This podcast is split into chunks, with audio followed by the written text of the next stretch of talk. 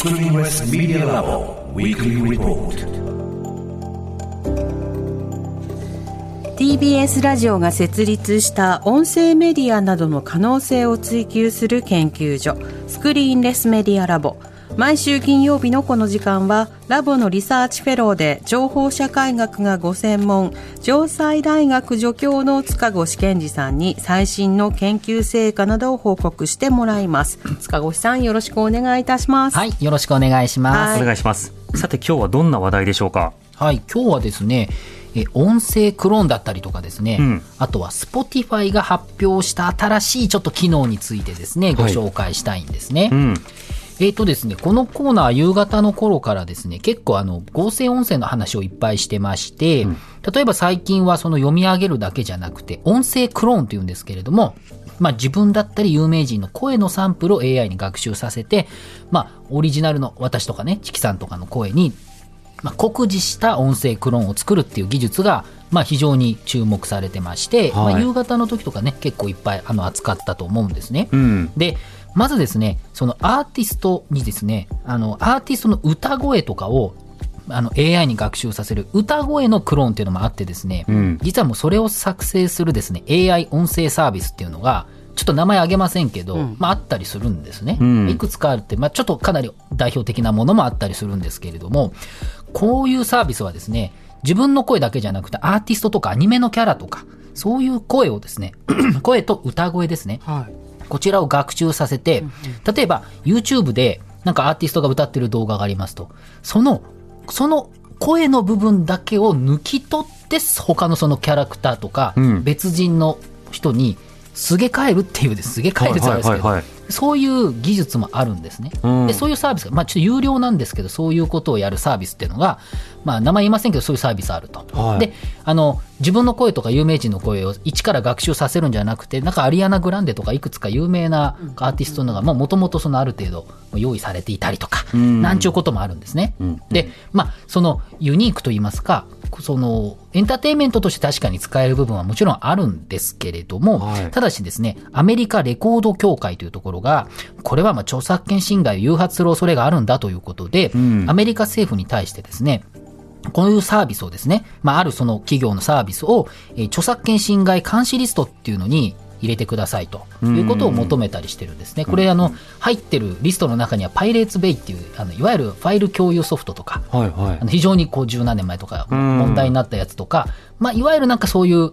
えー著作権侵害を誘発するようなもののリストにこのサービスを入れてっていうふうに言ってるってことは、まあ、それだけこう、アメリカレコード協会としてはこういうものに危惧しているとうんいうことにまあなるわけですね。かつ。てのピアツーピアソフト並みになかなかこう警戒対象になってるということですか。そうですね。やっぱりかなり警戒は強くなっていて、特に今年に入ってから頻発していまして、番組でも扱いましたが、今年の4月にはですね、ドレイクとザ・ウィークエンド、この2人の AI 音声クローンによって、まあ、制作した、えー曲作って、う2人に、まあ、クローンで歌わせた歌がものすごい再生しちゃったと、されたと、SNS とか音楽ストリームサーサービスですごくサービス、あの、再生されたので、これ2人ともユニバーサルだったかな、えっ、と、所属しているので、はい。そこのレーベルがですね、まあ、削除要請したということで、Spotify とかそういうところからも削除されたということなんですね。うん。で、これ逆に、その一部はと言いますか、例えばイーロン・マスクさんの元あの、パートナーだったグライムスさんっていうアーティストいるんですけれども、この方なんかはむしろ自由に積極的に使ってとか、うんね、あの AI 使っていろんなの作っていいよみたいなことを言う人も、まあ、いるはいるんですけれども、そういうアーティストの方。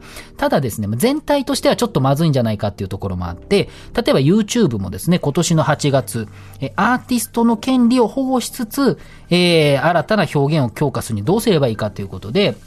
まあ、先ほど述べたような音楽レーベルなんかとかですね、あといろいろな関係者を集めて、まあ、この問題考えますっていうような方針なんかを発表してます。あの、そのインキュベーターっていうのを発足させるということも、まあ、言っていたりするわけですね。うん確かにあの例えばこの曲をもしあの人が歌ったら多くの人がこう望むようなものってあって、それをこう満を持してカバーするみたいなこともあったりするわけじゃないですか、そのことでアーティストは当然ながら自分の声の、まあ、持ってる才能をはい。提示することができるし、ファンもそこに対してお金を払う、だけどこれを AI のクローンの音声ができちゃうと、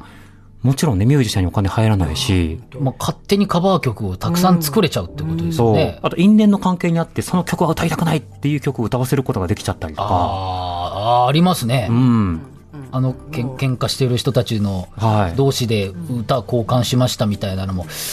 なんとも言えないですね。まあ、例えばあのそれこそ紛争状態にある両国の関係で絶対あるはずのないあの他国の国歌を別の首相に歌わせるとかこれは国際問題になりますよ。国際問題になりますね。うんまあ、そうだからそういうこともできちゃうということなので、まあ、こういうあの全体の問題がですね、まあ、いろいろまずあるということなんですね。うんうんで一方で、まあ、新しいサービスとしてはです。はですね、まあ、AI による音声読み上げとかですね、あともう一つその音声吹き替え、まあ、音声翻訳とか音声吹き替えって言いますけれども、この技術も非常に発達してて、これも、えー前にコーナーでご説明しましたが、YouTube がですね、2024年にはですね、音声を AI によってあの自動で吹き替えするっていう機能を搭載しますとうんいうことを言っているんですね。つまりあの外国英語で喋っている英語のえー YouTube の動画がなんかいきなり日本語に完全にその AI で翻訳されて、はい勝手にいろいろやってくれると。まあ今文字起こしね、あの、うんバーッと字幕でね今出てますよね。そう、英語なんかの字幕かなりレベル高いですけど、その英語の字幕を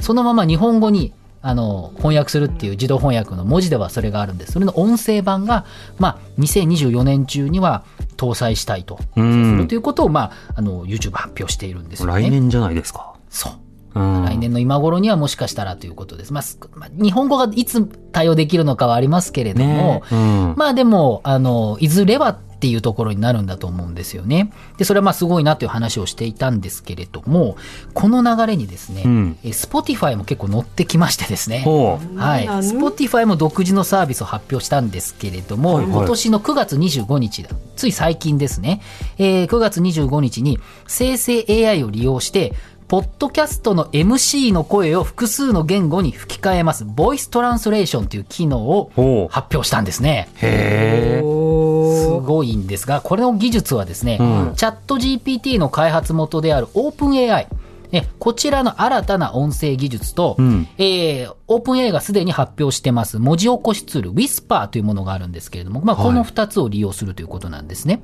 で、この技術は数秒の人、数秒、な何秒ぐらいの人の声からですね、リアルな合成音声のか作成が可能だということなんですね。うん。だから例えば、その10分とか15分とかの語っている音声ありますよね。はいはい。それを、えっと、学んじゃえば、例えば英語で学んじゃえば、うん。それを別の言語に、しかもですね、これは従来よりも自然なサウンドで、話者の特徴的な話し方を維持したまま、その声を別の言語に吹き替えると。あと私の五感で英語などで話すこともできるし、例えば誰かの英語をその人の五感で日本語で聞くこともできるっていう。そうなんです。Yes, yes, that's right! みたいな話かわかんないアジアですけど。なまりにしてくれるってことですか？英語を違う違う日本日本語だと思う。日本語あ日本語に？特徴的な声のなんか漢字を、うんアジアなまり、アジア人だからアジアなまりとかなるかはちょっとわからないですけど。特有のほら特有のまあまあまあこの音が出ないみたいなのあるじゃないですか言語的にそういうのをこう真似てくれるのかな発音とか感情とかそうしたものも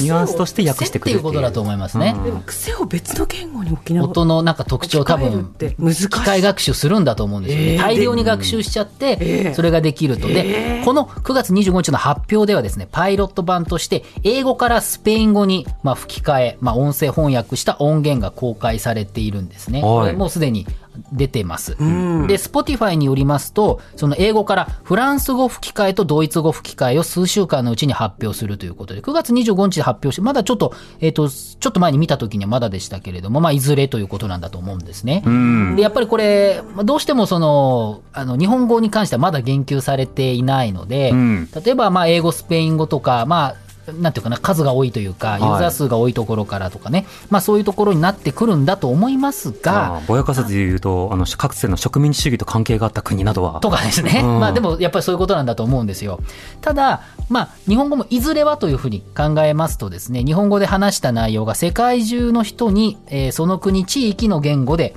しかも私の声の質を保ったままできるということですね。私のこの声も、ポッドキャストで将来いつか、カーネギーホールとかニューヨークではい聞いてる方がいるかもしれないっていう。そうですね。ことですねおぎゅうちきみたいなのかわかんないですけど、フランス語っぽいはブジョーみたいなのが、どどうどういうそのままにフランス語になってて流れるってこと？そうなんですよ。これ YouTube も同様ですけど、いわゆる外国語の壁というか、ね。うん。逆にまあ日本語の壁ってよく言われますけど、はい。日本語なので外国のニュースが入ってこないっていうことうん。結構問題視ね、あ神保さんとかね、神保哲夫さんがおっしゃるじゃないですか。うん。で、これも逆に言えば、英語のそれこそ CNN とかなんとかのニュースが日本語のニュースとして入ってくるってことになれば、我々、あの、普通に選択肢は増えるということなので、うん。情報発信も情報収集も非常にグローバルになるということ。もちろんその、音のね、あの、語訳みたいなのもちろんあるんですけれども、うん。ただ全体で見るとかなり、そ、そこは いいなと思いますけど。私の顔に出てました、はい。すいません。出てました。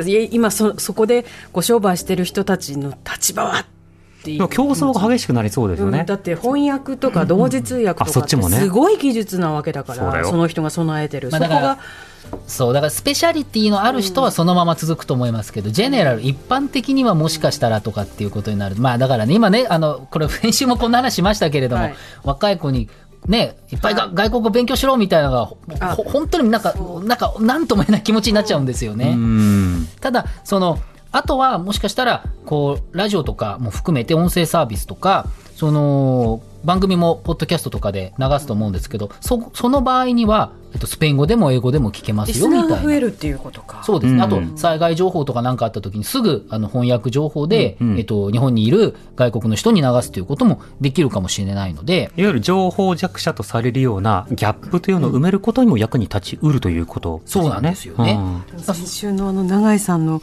私の語学につ費やした時間はっていうあの表情がパッと今蘇ってきちゃいました。先週の話とともに。そういうことがでも短縮されていくってことですねまあ大学院生をか経験した人は必ず英語だしなんなり、僕もフランス語とかこう、ね。たくさん、特に読むやつとかはやりましたけれどうんも、まあ、ディープエールにかなり、こう、みたいなこともありますしね。でもさ、今度はラジオパーソナリティとして、例えばアメリカでいうとそのコルビアとかオプラとか、もう大御所どころのやつと私たちの声が競争するみたいなことになって、ああ、そう。なんだ世界にはもっと面白いコンテンツあるじゃん、もうチキサイサイバイバイみたいな こととかも。でそれをね、だから、でも逆に言えばやっぱり日本のコンテンツがめちゃくちゃ面白いっていうことになるっていうそっ話。ちをそっちで勝負しましょうよ。うんどうですか？皆さん。そう、うん。駆逐されるんじゃなくて、我々が駆逐しに行くんです。少数言語で駆逐しに行くとなんですけど。共同しよう。そう、今日みんなでね、楽しくやろうと。だって日本のニュースとか、このあたりのニュースは、やっぱここで発信することで、やっぱり旬というか鮮度が違うっていうのがあるので。アジアだったり日本のニュースはこここを聞こうとかっていうふうにうんうん。思うかもしれないと思います。ただ、あの、さっきスタッフの人と後ろ、裏で話したんですけど、クロストークになっちゃうと、翻訳どうなんだろうねっていう。このレベルの声を3人喋ってるのをすぐ翻訳するのはも、もしかしたら難しいんじゃないかって話が。今ね、あの、自動文字起こしのやつとか、完全にスピーカーを分けて文字起こししてくれるよ。できるようになってきましたよね。なってきたよね。それも含めて、まあ、これ、まあ、このね、Spotify のもそうですけど、まあ、いずれ、それ、そのようなシステムはいっぱい普及すると思うんですけれども、うんまあ、と、そう遠くない未来、こういうの待ってるということをね、皆さん覚えておいてまあいただければディストピア方向、ユートピア方向、両方睨みで技術と付き合っていきましょうね。ね。はいはい。スタッフのし指摘はさすが音のプロだねそうね、本当、びっくりしました。そうねその疑問。塚越さんの今日の報告はインターネットのメディアプラットフォームノートでより詳しく読むことできます。放送終了後に番組サイトにリンクアップします。ぜひご一読ください。塚越さんありがとうございました。した来週もよろしくお願いいたしよろしくお願いします。 Screenless Media Lab ウィークリーリポートでした。荻上チキ